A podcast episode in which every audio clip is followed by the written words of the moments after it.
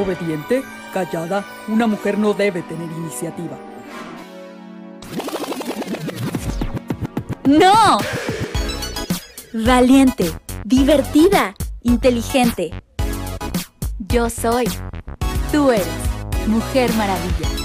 Mujer Maravilla. El podcast de Miriam Tello. Comenzamos. ¿Qué tal? ¿Cómo están todos?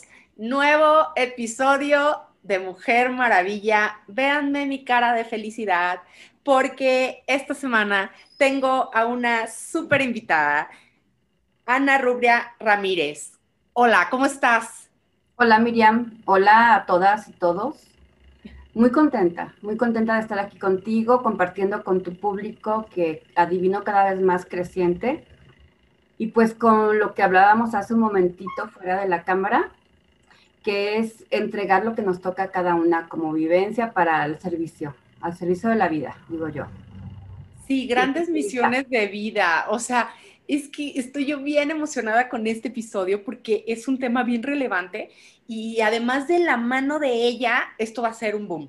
Te lo comento antes de que ella se presente. El tema se llama hijos parentales. A mucha gente, de pronto, el puro título va a decir, um, a ver, espérame, necesito que me lo descifren. Pues aquí está ella, una experta, para contarnos y decirnos de qué se trata todo esto. Y una vez que lo escuches, te va a hacer un clic impresionante. Por favor, Rubria, preséntate. Gracias. Miriam, pues soy Ana Rubria Ramírez Pulido, Rubria es nombre. Es una misión de vida en el puro nombre porque resulta que mi mamá lo elige de una novela que se llama Médico de Cuerpos y Almas. Y de alguna manera, pues no me dio por la medicina, pero sí por la parte de la salud mental. Y entendemos todos, más allá de la religión, que mental implica también una dimensión un poco más arriba, un poco más trascendente que pudiera ser lo espiritual. Entonces, en, en, la edad de la vida que estoy ahorita, tengo 58 años, 57, que me voy a presentar un poquito, es muy importante para mí darle entrada y relevancia a estos tres estadios del ser humano, aparte del físico, el mental y el espiritual. Y la terapia que yo tengo el honor de desarrollar como un servicio de vida es precisamente la transgen, transgeneracional sistémica. Sistémica porque toda familia es un sistema familiar, un sistema en el cual todos los elementos están interdesarrollados, interdependientes, interactuantes, y transgeneracional porque abarcamos no solamente la parte horizontal, que dijéramos son los que conocemos en la vida, la biografía, conozco a mis padres, a mis abuelos, a veces a mis abuelos, pero hay una eje vertical que abarca varias generaciones anteriores. ¿Y qué tendría que ver esto? Pues resulta que los asuntos no resueltos, los duelos no hechos, tienen que ver con nosotros en nuestra actualidad y nos inciden muchísimo es la parte que yo desarrollo, aparte soy abogada de origen y pues también he estado como en la parte de nutrirme de varias corrientes filosóficas de pensamiento y por supuesto escuelas de psicología, ¿va? Entonces eso es lo que hago. Antes fue un tiempo abogada, muchas otras cosas en la vida, pero lo que me toca hoy y platicar esta parte es lo sistémico transgeneracional como toda una disciplina muy orgullosamente parada en la psicología del siglo XXI. Y además feminista. ¿Cómo que no? Totalmente, toda la vida, hace 40 años soy feminista. Antes rompíamos esquemas, ahora ya está un poco más trillado y más visto, lo cual me agrada muchísimo.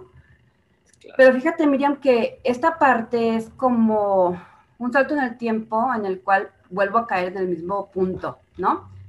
Hace 40 años, en las primeras épocas de la universidad, donde yo estudiaba mi primera carrera, que es Ciencias de la Comunicación, teníamos este tipo de rupturas epistemológicas, decíamos nosotros, ¿no? Donde habría que romper paradigmas y tener una visión completamente diferente a lo que se usa, a la, a la usanza, al establishment.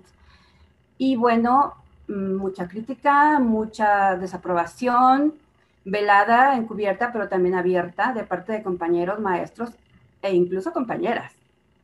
Y esta sorpresa, 20 años después estudió otra carrera que es Derecho, y resulta que el escenario es el mismo.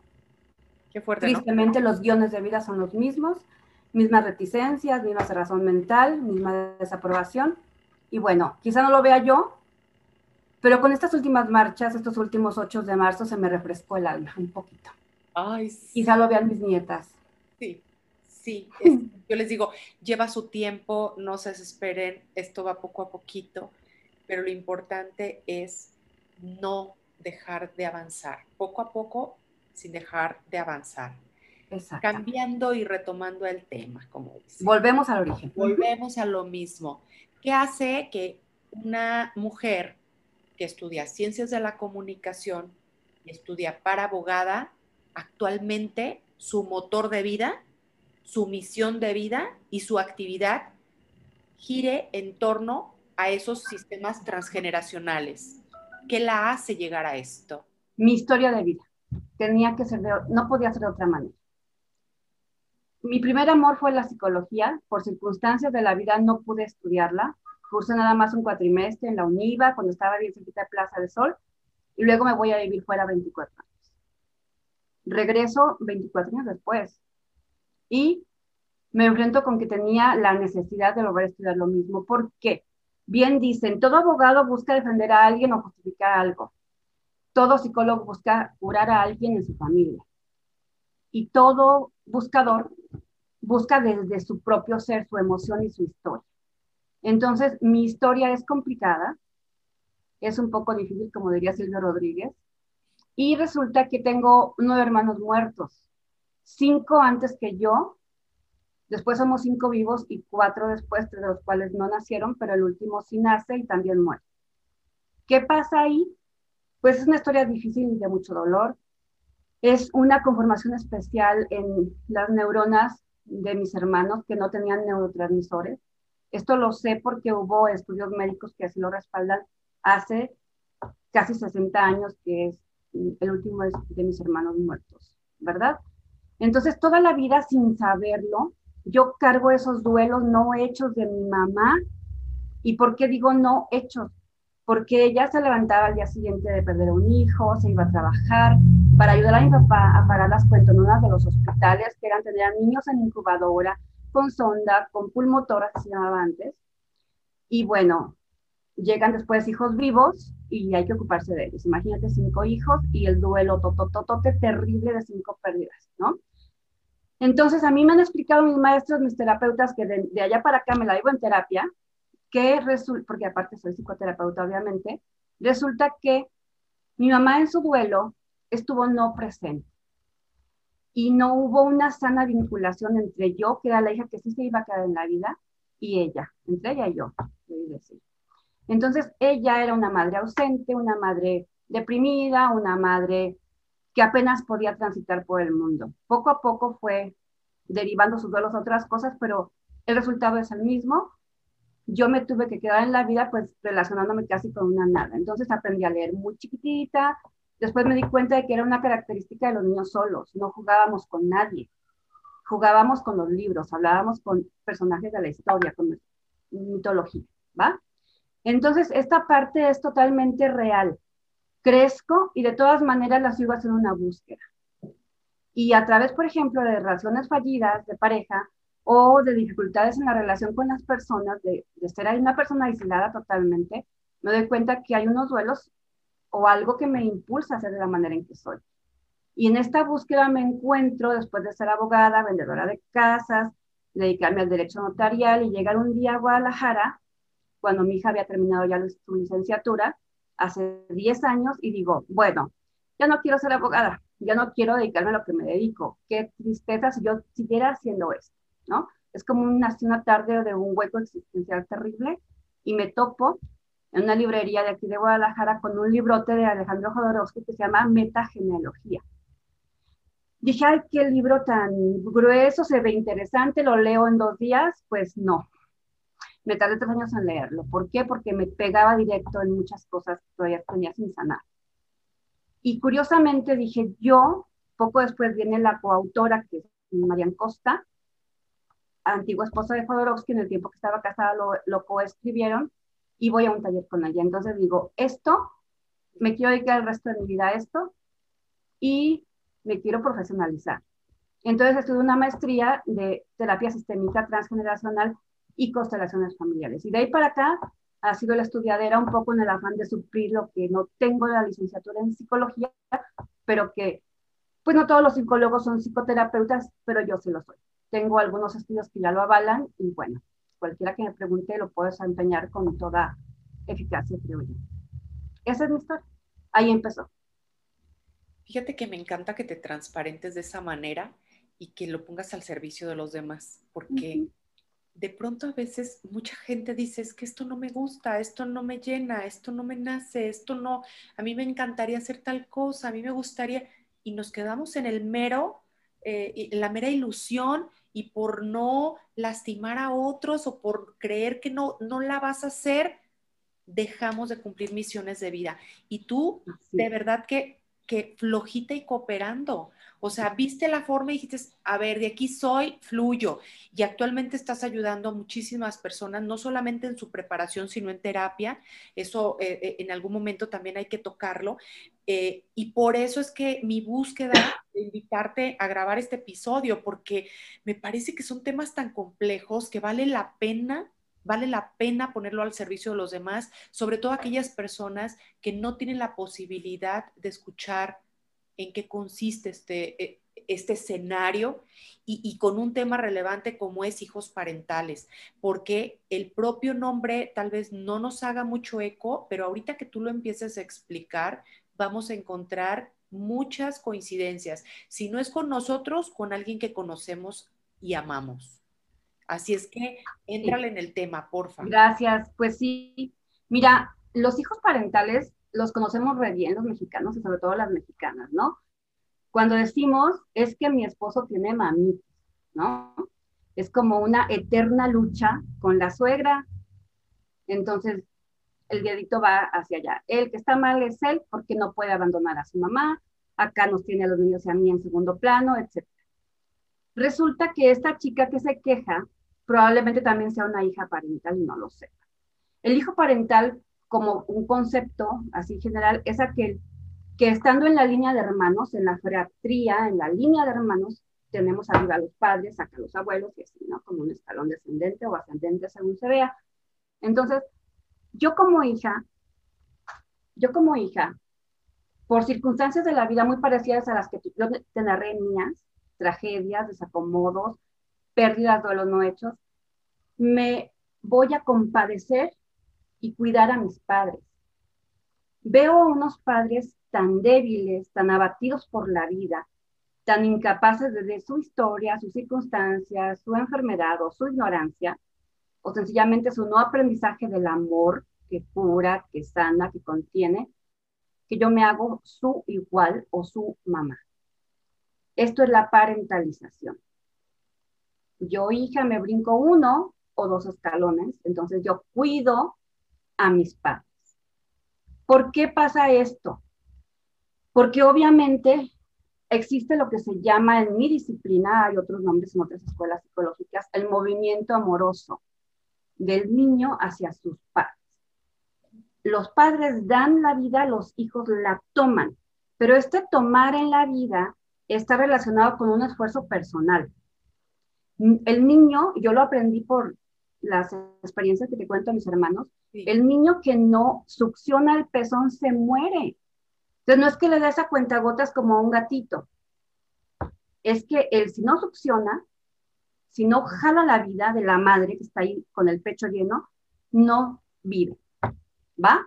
Entonces, este tomar la vida es si yo veo que mi mamá está deprimida, cansada, con muchos hijos, peleada con mi papá, con inseguridad económica, sola, con un recién muerto en la familia, con un mal matrimonio, etcétera, ponle mil causas, yo en mi afán de quedarme en la vida, voy y suplo. Es más, hace poquito vi una poesía, un post en Facebook que decía, si yo pudiera ser alguien, sería la madre de mi madre para consolarla, cuidarla, sanar de las heridas. O sea, muy romántica, 20 mil likes, pero qué enfermo. ¿Te fijas? Desde esta parte, de decir, yo debo tomar, pero veo a mi mamá lo suficientemente grande, obviamente también papá, lo, dije mamá porque es el primer vínculo, el más importante de la vida y no hay discusión en esto, ¿no? Si yo veo que mamá está enferma, débil o sufriendo, he visto mil veces niños que están aquí en el consultorio, los traen, están allá afuera porque no tienen con quién dejarlos y por circunstancia entre el niño se acabó la sesión, mami te toca y mamá está con las lágrimas, el niño agarra un Kleenex y baila las lágrimas a la mamá. Niño parentalizado a partir de ahí, ¿va? Es que yo, en mi amor ciego, voy y me implico y empiezo a suplir a mi mamá en sus propias funciones de cuidadora. Es como si una nenita que es abandonada, que está sola, triste o lo que sea, va y toma una muñeca y la acuna en un momento vicario, sustituto. Yo me acuno a mí misma, pero no me doy cuenta que estoy perdiéndome mi propio tomar la vida en ese afán de dárselo a mis padres. No sé si queda explicado con esto, Miriam. Sí, entonces puede ser que uno tome el rol o de decir, o de mamá de la mamá, o, del, o de, de papá de la mamá o del papá, o también puede ser como un rol tipo pareja. También puede ser un, un rol tipo pareja. Esto se da fundamentalmente cuando mamá y papá pierden al otro, se quedan solos en la vida. Entonces, ¡pum! Ahí va el hijo primogénito, si es mamá, o la hija primogénita, si es papá, o quien esté disponible, ¿eh? porque hay algunos que ya se fueron ya se casaron, en fin, y, toma el papel de rol, el rol de pareja, entonces se vuelve el esposito o la esposita de mamá o de papá. Y esto es un impedimento primario para desarrollar buenas relaciones con una pareja. Si yo estoy orientada acá y veo a mi mamá y a mi papá qué quiere, qué le falta, cómo está, le adivino el pensamiento y vivo y pensando en él o en ella, no tengo tiempo para ver acá a mi pareja y a mis hijos, que por lo general están languideciendo sin mi presencia.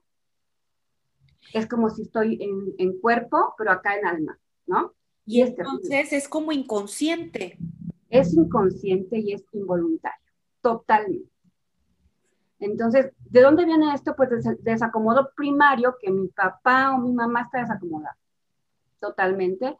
No recibió, desordenado decimos nosotros, fuera de lugar decimos, no recibió a su vez de sus padres por las mismas circunstancias y de repente se vuelven cadenas transgeneracionales de no vinculación, de no correcta vinculación entre padres e hijos. Y estos hijos a su vez van a crear hijos parentales, porque al no desarrollarse con su esposo o esposa o pareja, no importa esta parte, al no enganchar aquí, cuando mueren estos de acá, ¿a quién crees que voy a volcar mi visión? Pues a los de abajo.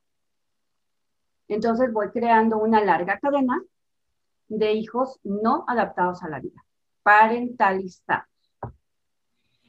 Es que sí es cierto lo que dijiste tú al principio, eso es muy frecuente, sí, sí se ve mucho, sí se ve mucho. Y, se ve mucho en nuestro medio. Pero, total, total, y, es cierto, o sea, ahorita que tú lo comentas así, yo me quedo pensando y digo, es que yo soy la, la hermana mayor de, tres hermanos, pues.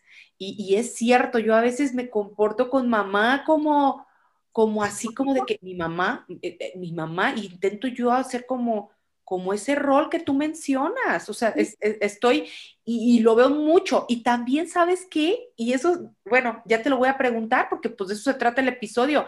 El rol que jugamos a veces los, los hermanos con tu otro hermano, también lo haces como de mi papá también. También este desorden existe. Hay veces que por el número de hijos muy grande, los mayores son encargados de cuidar a los menores. Parentalización. ¿Sí? Hay veces que por cuestiones de sobrevivencia, de economía, de tienes que tener todos los hijos que Dios te mande, bla, bla, bla, pues le das cabida en la vida a todos los hijos que puedas parir, más no a los que puedas mantener en sanas condiciones, ¿no? Entonces viene esta parte de a ver, mijito, tú encárgate de tu hermana de, o hijita, sobre todo las mujeres. Y por eso digo, hay muchos, esta mujer a la que yo me referí al principio que está quejando de que su esposo tiene mamitis, resulta que si lo vemos bien también ella tiene. Viene de una familia similar, donde la pareja quizás haya una ruptura donde se haya metido ella también, ya sea a su pira mamá como mamá o a su pira mamá como esposita, sustituta porque mamá está bien ocupada pariendo Y por eso te puede llegar a afectar tanto el hecho de que tu pareja, eh, de acuerdo a lo que tú crees, tiene mamitis, porque también la otra pareja, si tenía ese mismo antecedente, pues le choca y le provoca enojo, me imagino, ¿no? Hacen ese match. Sí. Tu familia se parece a la mía, entonces encajamos perfecto. Pero en un guion de vida no funciona. En un guion de vida que va a provocar sufrimiento y una reproducción. Las familias como sistemas se reproducen a sí mismas porque funcionan es la supremacía del sistema sobre el individuo. En este caso, el individuo realmente tiene poca relevancia, ¿sí? ¿Quién está a cargo de la propia felicidad? Nosotros mismos. Al sistema le importa que vivas, aunque seas el décimo hijo. ¿Cuál calidad de vida? Pues ninguna, pero vida. Al final de cuentas es vida, ¿va? Entonces, eso le importa al sistema, reproducirse y sobrevivir. Misión biológica cumplida. Pero la otra parte es la que queda un poco descuidada y depende de los individuos. De esta toma de conciencia, de esta, decir, bueno, si me acomodo en la vida, si yo paso a ser lo que soy, hija, todos llegamos a la vida siendo hijos de alguien, nietos de alguien, ¿sí? Y en un momento dado hermanos, que hubo antes o habrá después. Pero voy a tener mi propia felicidad siendo hija, como pues tomando de la vida el rol que siendo madre dándola. Solamente una niña, perdón, niño sano, lleno de amor, de contención, de cuidado, las funciones maternas y paternas, puede llegar a ser una buena madre o un buen padre. Y también solamente así puede llegar a ser una buena padre.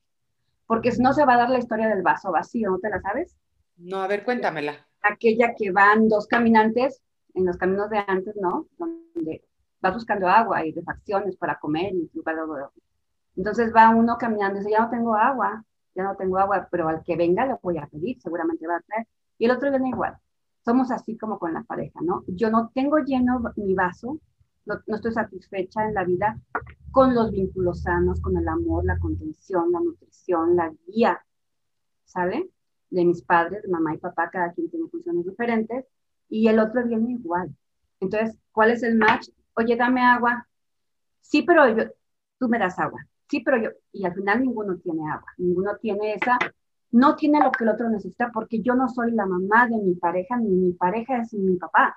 Y esas necesidades no satisfechas pasan en automático como facturas sin cobrar más intereses, porque ya vienen con resentimientos, enojos, miedos, y entonces voy hacia la relación queriendo tomar todo de ella, pero a la vez con estas agendas ocultas, ¿va? ¿Y qué tipo entonces tendríamos de relaciones con alguien que quiere jugar el rol como de pareja o de papá de los papás cuando tiene su propia pareja? O sea, ese rol va a ser bien fuerte porque con, con esa estructura de sistemas y al estar completamente desajustado, puede tomar... Problemas. Exacto. O sea, o sea no estás aquí, nunca nos ves, nunca nos sacas, o no me atiendes, te la pasas con tu mamá. O sea, imagínate quién le dice a quién, ¿no? Esposo, esposa o esposa o esposo. Sí, claro. Mi papá nunca estuvo, mi papá nada más se la vivía en casa de mi abuelita y yo conozco así cuántos casos, ¿no? O sea, que donde yo sé que mi esposo es hijo antes que cualquier otra cosa en la vida. Cuando la biología misma te dice, o sea, tú cuando has visto un pajarraco vivir en el nidito donde nació, jamás. Nunca lo Vuela se va. Entonces, así de saber la naturaleza y así debemos de ser todos. Es como la fuente humana en el origen y va cayendo un plato, que es una generación, y el siguiente y el siguiente un manantial va hasta el río, hasta el mar, y no es que el río se devuelva a darse de beber a sí mismo, no es que la vida se devuelva a alimentarse a sí misma, es una cadena donde yo adquiero una deuda de vida, pero la pago con la siguiente generación.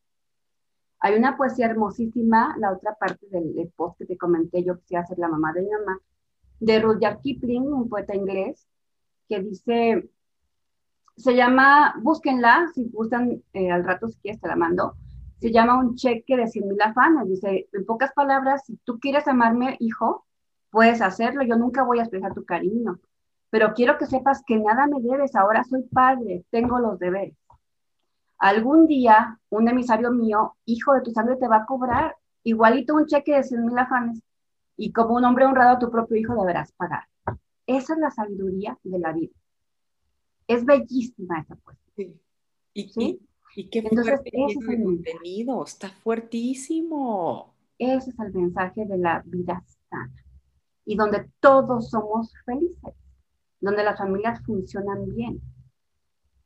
En su momento te nutriste y diste vida y pagas esa deuda transgeneracional. Diste ese amor, esa sabiduría, esa contención.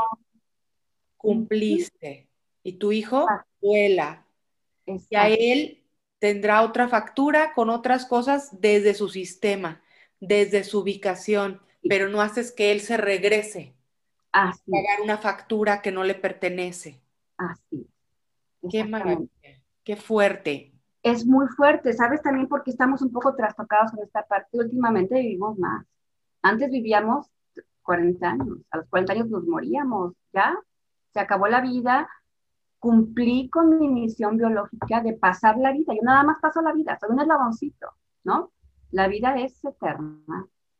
Ni tú ni yo somos eternas, pero morimos para que la vida siga. Hay una poesía de Jaime Sabines igual, donde habla de esta parte de que la muerte está aquí para que la vida siga, ni tú ni yo.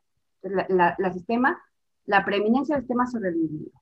Ahí se acaba mi misión, pero de mí depende, Miriam, que yo sane esta parte transgeneracional de cuidar a mis cuidadores para que así yo pueda acomodarme por fin como si tuvieras lesionada tu rodilla y por fin se acomodan los dos huesitos y ya puedes caminar bien igualito yo acomodo para mí, para mi vida, pero resulta que también acomodo para mis descendientes, para mis, mis posgénitos, mis hijos, mis nietos, mis descendientes.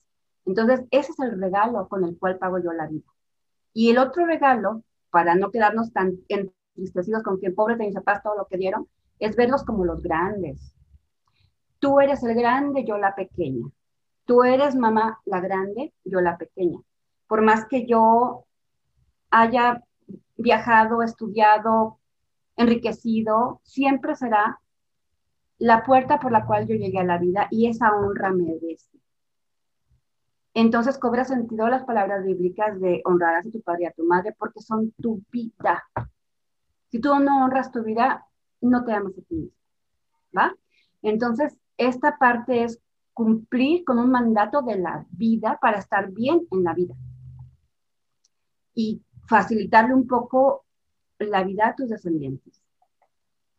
Súper, es información de alto valor y más porque ahorita me encantaría que tejiendo un poquito toda esta información que acabamos de precisar, eh, ¿cómo hacer para mejorar? Porque traemos una cultura arraigada en México impresionante, que, que trastoca cualquier cosa que tenga que ver con sistemas transgeneracionales, porque es culturalmente entendido en muchas maneras actos repetidos que van a distorsionar todo esto. Sí. ¿Cómo hacer culturalmente para empezar a trabajar eh, mujeres y hombres de hacernos conscientes que tenemos que sanar y, y cómo empezar a identificar que requiero ir a terapia? Porque yo creo que puede haber momentos en que hay una negación y te digan, no es cierto, es el profundo amor que yo siento por mi mamá y por mi papá, el hecho que yo vaya y yo esté ahí. Tú lo que me estás pidiendo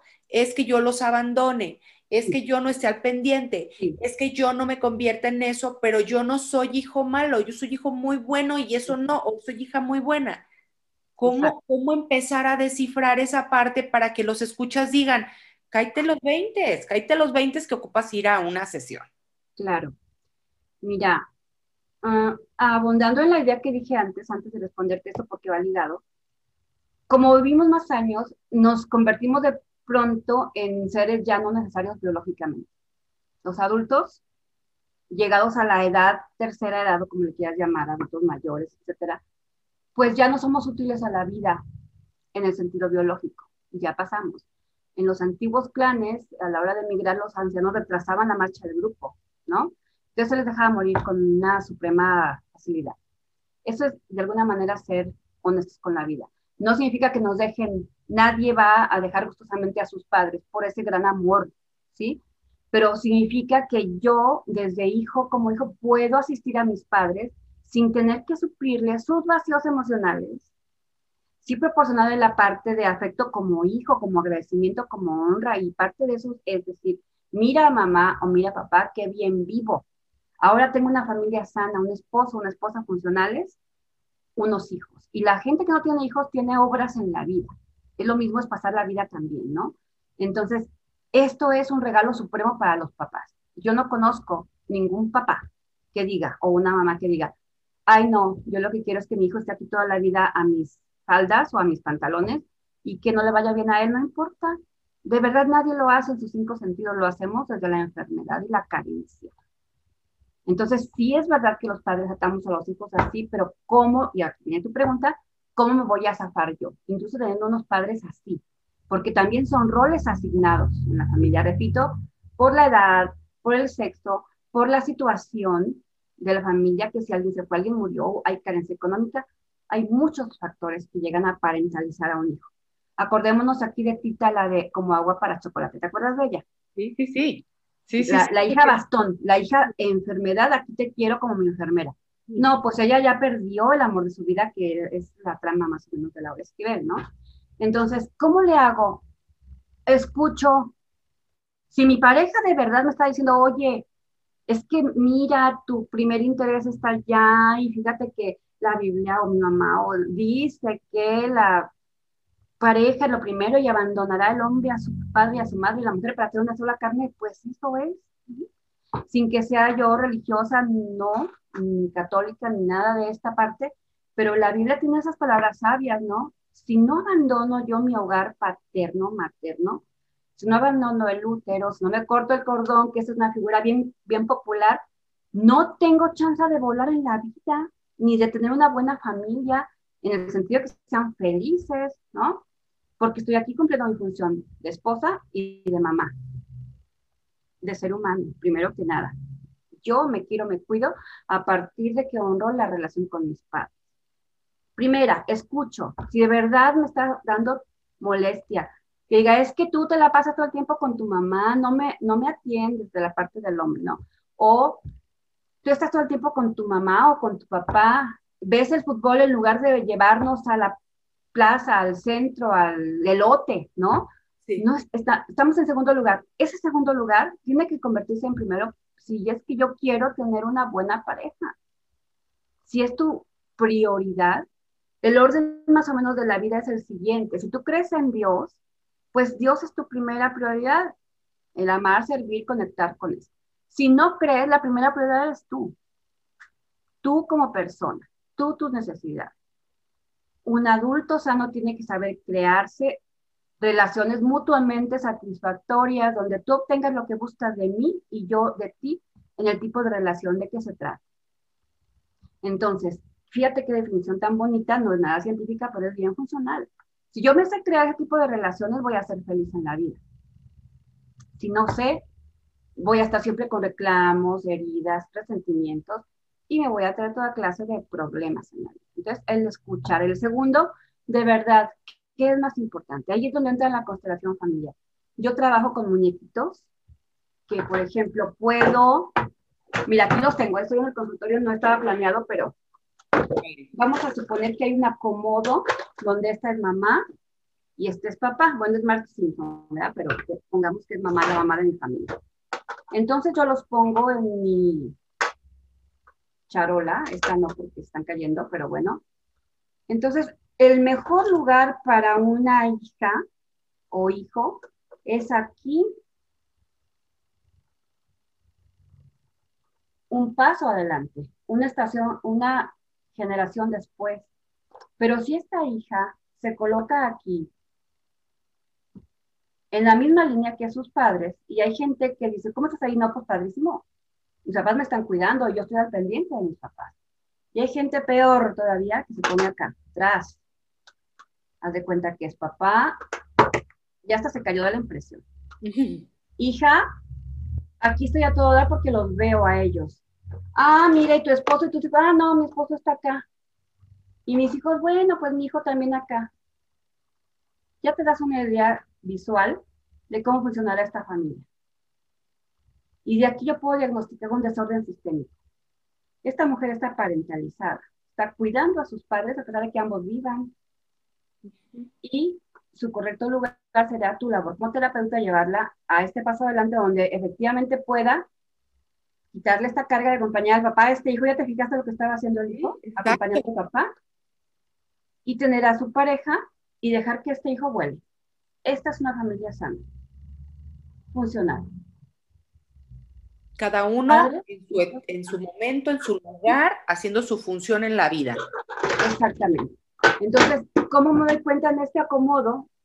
Cuando yo puedo detectar un desorden sistémico, puedo decir, ah, mira, te ves como que estás bien interesada, muy a gusto en el lugar entre tus padres. Pero si es una mujer de 40 años que dice que se quiere casar o tener pareja y nomás no puede, y le preguntas, oye, ¿y si de verdad te quieres tener pareja? No, pues que sí, que qué padre, ¿verdad? Pero resulta, oye, pero y aquí, a, ver, dime cómo llegaría una pareja a tu vida aquí, y luego se le queda viendo, ah, pues no cabe, pues no, no cabe. Sí. No cabe, ¿y dónde estarían tus hijos? Pues bien lejos de ti, allá con el papá. Si esa niña de esta hipotética familia crece de esa manera, va a estar parentalizada con su papá y va a decir todo el tiempo, mi papá es mejor que tú. Ningún hombre es como papá. Él es el mejor, el más guapo, el más sabio. Porque ese papá, sin quererlo, adoptó a esta niña como esposa? Porque la esposa estaba muy a todo dar siendo papá de sus papás, mamá de sus papás. Qué fuerte. Y así están las cadenitas de repetición transgeneracional de hijos parentales. ¿Cómo ves?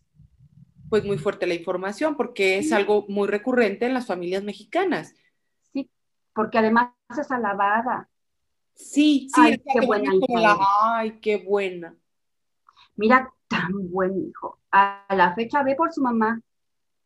No se separa. Viene a ver qué, qué le hace falta. Está ahí todo el tiempo, ¿no? Sí, y además va, todos los viajes a la playa van con la abuelita, todas las reuniones familiares es en la casa de la abuelita, el dinero primero es para la abuelita. Bueno, yo conocí a un señor que todos los días saliendo del trabajo iba a ver a su mamá, o sea, iba a echar peja con su mamá. Y llegaba a su casa a las nueve de la noche con la cabeza así porque la mamá también le, le tupía duro la nota, ¿no? Esa mujer no te quiere porque no deja que vengas a ver a tu madre caso que yo vi, nadie me lo contó. Entonces, ese y otros 20, gente que se la pasa todo el tiempo, todas las tardes, todos los fines de semana en la casa de sus padres. ¿Por qué? Pues porque su mamá está deprimidita. Eso es no respetar a los padres, eso es irrespetar la vida. si yo quedo viuda, tengo que solventar mi viudez, oh, tengo que enfrentar mi, mi nueva etapa de vida y no me voy a succionar la vida de mis hijos, ni sus alegrías de sus propias familias. Yo, si yo soy mujer sana, tengo que decir, ah, qué padre que mis hijos tengan en su etapa de vida presencia en sus familias porque hace muchísima falta allá como padre y como esposo en lugar de aquí, porque yo tengo amigas, el padre, la club de tejido, en mi nueva empresa, mi maestría, lo que sea para entretenerme y solventar mi viudez. Entonces, un hijo o una hija que se acerca a decir, ay, es que pobre mi papá, decirle, ay, papá, qué tontito estás, ¿verdad? Porque no puedes con tu soledad, eres como un niñito indefenso. Entonces, le damos a los padres la grandeza y la dignidad regresarles y también este, educar para que eso ocurra y, y tener actividades propias a tu edad y entender que, que los hijos son eso, los hijos se van a ir y tú tienes que asumir el rol de vida que actualmente tienes que tener de acuerdo a tu edad o a lo que estás pasando. Exacto. Sí. Y hay otra poesía, parece que es que también soy maestra de, este, de esta disciplina y me encanta por la parte, pues que es más fácil que entre la metáfora, ¿no? La poesía de Gibran, Jalil Gibran, que todo el mundo sabe. Nuestros hijos no son nuestros, son hijos de la vida. Viven en la casa del mañana podrás contemplar sus cuerpos, pero no sus pensamientos. Y eso es real. Entonces el hijo está hecho para irse. La única relación, Miriam, que está hecha para que el hijo se vaya. Las demás deben permanecer. La pareja debe permanecer hasta que la muerte se llegue al mundo. O bueno, la vida u otra persona, ¿no? Pero al final del día. Pero algo. Exacto. Los hijos son para irse. Y en esa convencimiento debemos de recibirlos. Ay, qué información tan bonita me estás dando. Es, sí, no voy a fincar mi felicidad con que mi hijita o mi hijito viva aquí, creando infelicidad a mi nuero, nuero, nuera, nuera o yerno o a mis nietos, porque les estoy quitando a su papá o a su mamá, porque yo no sé resolver mi estado de vida. O peor aún, vive mi esposo, pero como todo el tiempo estoy peleada con él, pues acá ya me, me canché a mi aliado. Entonces la familia se fracciona y me hago aliados. Y unos hijos son papá y otros hijos son pro mamá, y esa familia es un mundo de barajos. Entonces, sí, es socialmente alabado, es propiciado por tías, tíos, es este pedido, es chantajeado, es manipulado por papás que no han sabido o que no hemos sabido resolver nuestras vidas. Entonces la terapia empieza de todos los niveles, ¿no? Un hijo así puede decir, te voy a dar una frase que es como el compendio de toda la terapia, en este sentido específicamente es, papá, mamá, yo recibí la vida de ustedes, le agradezco muchísimo y me ocuparé. Veo todo lo que les costó, porque sí veo y conozco su historia. Y la padecí mucho tiempo, pero he pagado un precio muy alto por ello. Pero a partir de ahora viviré mi propia vida en honor de ustedes. Seré bien feliz en honor de ustedes y pasaré esa felicidad a otros. Entonces ellos no morirán ni habrán vivido en vano. Eso es bellísimo. Y es decir, entonces te veo y te honro y dejo que tu vida, yo no puedo salvar a mis padres. La primera que nos enseñan como terapeutas es tú no puedes salvar a tus padres. Entonces tienes que decir, renuncio a salvar a mis padres. Tengo que ver su vida y su destino y dejarlo ser. Y, y resolver mi vida de mis ganas de hacer cosas buenas, quitar las manos de otras partes y ponerlas en mí, en mi vida, donde sí puedo hacer cosas. Lo que yo haga va a ser en beneficio mío y de mis hijos. Qué bonito. Oye, a ver, es que ya estás, como dicen, ya, ya es mucha la información que nos das y, nos da más así de, ¿y en dónde te encuentran? ¿Dónde pueden acudir contigo? Eh, eh, exactamente qué estás trabajando actualmente, cómo, cómo se hacen las citas. Para alguien que diga, me quiero dar la oportunidad de ver cómo está este sistema, porque seguramente ya hizo mucho clic toda la información que dice. Pues ojalá, ojalá. Mm, bueno, yo estoy en la colonia americana, muy cerca del Parque Rojo y del expiatorio, por la calle Presidente Sánchez. Si gustan contactarme, estoy en el teléfono, lo voy a decir ahorita, 33 39 56 81 86. Entonces, aparte de terapia sistémica, soy procesadora de trauma, que ya es lo último, la psicotraumatología, eh, a través de la mirada, una disciplina específica que se llama Brain Spotting terapia de contención para sanar los vínculos, desparentalizar a la gente. ¿Va? Entonces sí se puede, desde la conciencia, la voluntad y el afán de alinearme a la vida como es. Desde ahí sí se puede, es trabajar a favor del sistema, con las fuerzas mismas de la vida. Ay, sí, y se tiene, los escuchas tienen que darse esa oportunidad de, de verdad, no a todos nos acomoda lo mismo. Si te está haciendo clic esta información, si sientes que la información es valiosa, como sé que lo que me vas a decir que sí y que te va a estar haciendo clic, date la oportunidad y ponte en contacto con Rubria para que eh, comiencen a trabajar y, y, y sanes, porque te mereces estar bien. Todos nos merecemos vivir felices con todo amor, con todo honor en este paso delicioso por la vida. Así es que no te puedes, este, no dar ese regalo. Además de eso, este, bueno, no sé cómo con el tema de la pandemia, eh, también das cursos y esas cosas, ¿no? Sí. Capacitas. Sí. Este tipo de terapias, como ya viste, yo acomodo mis muñequitos y demás, funciona a distancia. Yo toda la pandemia, tache, ¿verdad? Pero he trabajado presencial, tengo aquí un consultorio a dos metros de distancia, tapaboca los dos, gelecito, todo la, el protocolo y el rollo pero también se puede trabajar a distancia. Entonces tengo alumnos y pacientes en diversos estados y hasta en diversos países. Entonces está padre porque puedo llevar esta labor a donde, como tú dices, no es que sea requerida, es que haga clic, ¿no? Sí. De repente es el clic donde menos lo espera saltar la liebre y algo llegó de información, así como que ya tarde yo me encontré ese libro. Sí. Porque lo andaba buscando hace mucho y no lo sabía. Ay, sí, la información llega en el justo momento. Por eso, este, escuchas, escucha, por favor. Y si te hace clic y consideras que eres un hijo parental. O estás casado O que estás casado, o tienes una pareja, o un hermano, o el amigo de un amigo, y esto te está haciendo ruido, es tiempo de que lo compartas, es tiempo de que no te lo guardes, que lo multipliques, que lo repliques para que alguien le ayudes a sanar su sistema.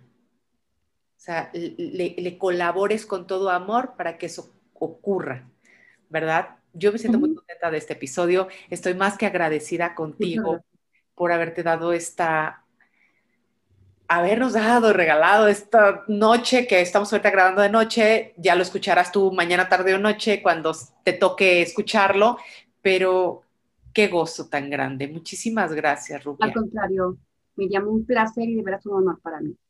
Te lo agradezco. Bien. No, no, para mí también. Y vamos a, compartir las redes sociales de ella para que las tengan ahí a la mano, para que puedan dar clic, para que puedan seguirla, para que hagan eh, cita con ella, para que se preparen con ella, porque de verdad a mí me tiene anonadada toda la información de tantísimo valor que hemos estado obteniendo en este episodio. Muchísimas gracias a todos y de verdad, mil gracias, Rubria.